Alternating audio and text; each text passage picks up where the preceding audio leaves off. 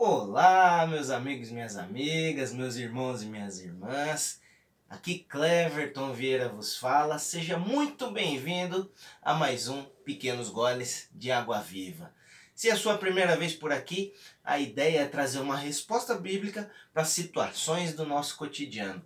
Fica com a gente até o final desse vídeo porque eu tenho certeza que vai ser precioso para você.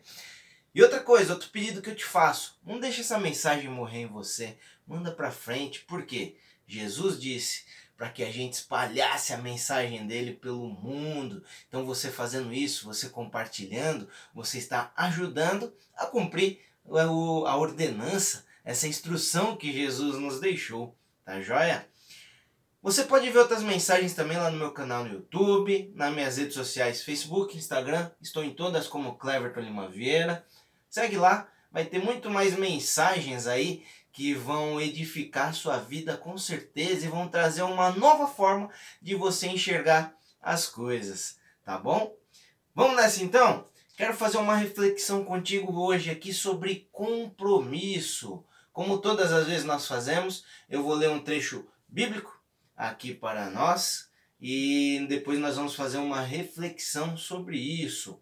O trecho que nós vamos ler hoje está lá em Lucas 21. Nós vamos ler do 8 até o 15. Vamos lá então. Então fica atento aí nessa palavra. É, creio que Deus vai trazer coisas novas e uma nova maneira de você pensar com relação a aspectos da nossa vida aí. Vamos nessa? Vamos lá, diz assim, Lucas 21, a partir do 8. Esclareceu-lhes Jesus proferindo: Cuidai para que ninguém vos iluda, pois muitas pessoas virão em meu nome, proclamando: Ele sou eu. E ainda chegou, chegou o final dos tempos, a estes não sigais. Que ele está falando aqui? Está falando que pessoas virão e falando que são Jesus voltando e falando sobre o fim dos tempos. E aí continua, no versículo 9: Quando ouvirdes falar de guerras e revoluções, não vos apavoreis pois é necessário que estes fatos venham primeiro. Contudo, o final dos tempos não ocorrerá em breve.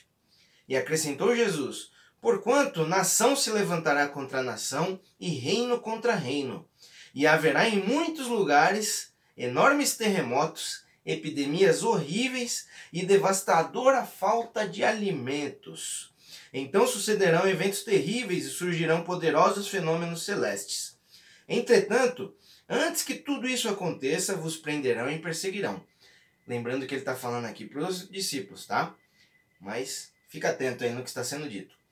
E assim vos entregarão às sinagogas e aos cárceres, e, serão, e sereis conduzidos à presença de reis e governadores. Tudo isso por conta de meu nome. Porém, isso vos será uma oportunidade para que deis testemunho. Assentai, portanto, desde agora em vosso coração, que não deveis vos preocupar com o que haveis de declarar em vossa defesa, porque eu colocarei as devidas palavras em vossa boca e vos concederei sabedoria. Aqui não conseguirão resistir ou contradizer todos que vierem a se opor a vós. Amém, querido? Até aqui nós vamos ler. Então, esse trecho aqui, o que está acontecendo nesse contexto? Se você vê aqui o, o título, subtítulo desse texto, ele fala que Jesus revela os sinais do fim. Ou seja, ele está falando dos sinais do, dos fins dos tempos. Ali ele está com os discípulos, os discípulos estão questionando ele sobre quando acontecerá as coisas, quando acontecerá o fim. E aí ele explica aqui alguns sinais, tá? Esse mesmo trecho, esses sinais, é, quando Jesus senta ali com os discípulos e fala dos sinais do final dos tempos, ele fala, nós lemos aqui através do Evangelho de Lucas, mas também é, é explicado isso lá em Mateus 24 e em Marcos 13. Se você quiser ver a referência, em alguns tem mais detalhes, outros menos, alguns falam algumas coisas, alguns, outros falam outros, tá? É... A ideia aqui hoje, querido, não é a gente falar, puxa, estamos nos finais dos tempos, não estamos. Tanto que se você for ler esses evangelhos aqui que eu mencionei, é... e até Jesus fala aqui nesse trecho que nós lemos, o que, que vai acontecer? Jesus vai voltar, vai levar a igreja, vai levar o povo dele, vai levar os dele e coisas acontecerão aqui. o fim acontecerá. É, mas ele diz que ninguém sabe do fim. Se você seguir nos textos aqui, ele vai falar: ninguém sabe, só Deus sabe do fim. Tem até um outro vídeo que eu falei sobre isso. Vai aparecer em algum lugar aqui o link desse vídeo que eu falei no passado sobre esses sinais dos finais dos tempos, estarmos preparados ou não, que aí você pode assistir também. Mas eu quero trazer uma outra, um outro tipo de reflexão aqui contigo. Você vê que ele fala aqui de alguns sinais, né? É, terremotos, epidemias horríveis, falta de alimentos, é, poderosos fenômenos celestes. Será que nós temos visto alguma dessas coisas aqui acontecer? Estamos aí no meio de uma pandemia, por exemplo, há quase um ano. Estamos aí não vou dizer vivendo uma pandemia, porque a gente não quer viver nela, certo? A gente quer que ela vá embora logo. Aí foi tema de outros vídeos também. Mas coisas assim têm acontecido. Não se engane, meu irmão. De novo, talvez você pense. Esse vídeo que eu gravei anteriormente foi mais pro começo da pandemia lá. Muitas pessoas perguntavam: é o fim? Não é o fim? Jesus diz que é, ninguém sabe, só Deus. E até nesse trecho que nós lemos aqui, ele fala: cuidado com aqueles que falam que chegou o final dos tempos, a estes não sigais. Ninguém sabe. A palavra de Deus diz que é, Jesus virá como um ladrão. Como um ladrão que ninguém espera. Então, mas a questão hoje aqui nós não vamos discutir isso. Eu quero falar um pouco contigo sobre compromisso hoje. Talvez você esteja pensando agora, compromisso, Cleber? O que, que tem a ver com esse trecho que nós lemos aí, com o que você está falando?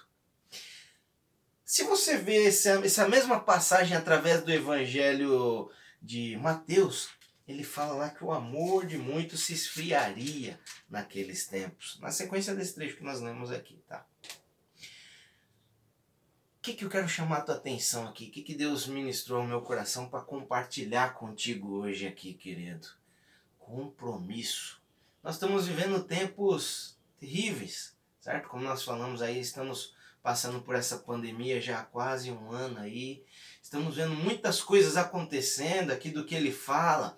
Se você for na sequência aqui do texto, ele fala que irmão trairá irmão, pai se virá contra filho, filho contra pai.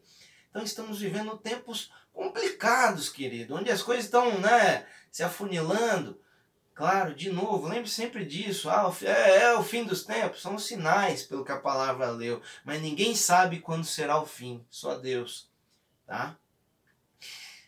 Mas o chamado aqui, a gente, é hoje sobre compromisso. Por que compromisso, Cleverton? Falar aqui talvez para dois públicos diferentes. Né? A gente pode talvez, né? Claro, público tem um monte, tem gente de um monte de tipo. Mas talvez você se enquadra em duas categorias.